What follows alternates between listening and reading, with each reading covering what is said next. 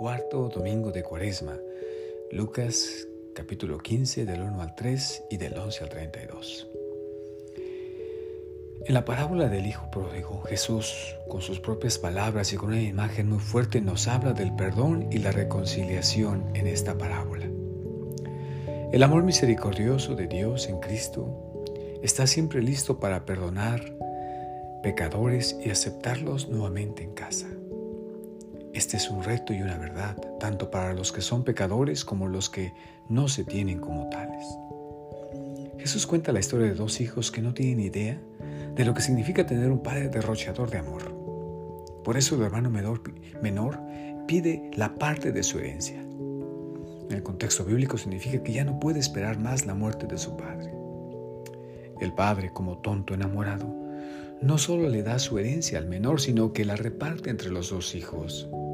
Este último hijo se esconderá egoísticamente e hipócritamente hasta que al final se revele quién realmente es. Aunque físicamente permanece en casa, también vive lejos de su padre, en un país de intolerancia y resentimiento en contra de su hermano y su padre. El deseo del hermano menor por disfrutar ya de la herencia lo lleva a donde no pretendía ir a ser contratado como cuidador de cerdos, a la hambruna y al empobrecimiento físico y espiritual, donde gasta su segunda herencia, su fe judía.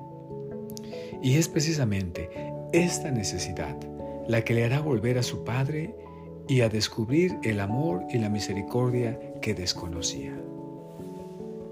Durante la cuaresma, la Iglesia nos invita a mirar los dones de Dios que hemos malgastado y que nos han llevado a pequeños o grandes desastres físicos o espirituales y nos invita a volver al Padre misericordioso que nos abraza en los brazos extendidos del crucificado.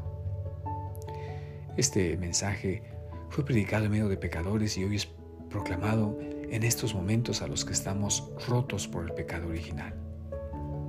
Tendríamos que preguntarnos, ¿Cómo se sentía el padre cuando sus dos hijos vivían lejos de él?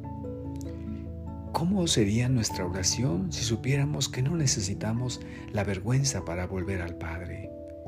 ¿Y cómo le hablaríamos al Padre si supiéramos verdaderamente que todo lo que le compartimos, Dios lo considera sagrado? Feliz domingo.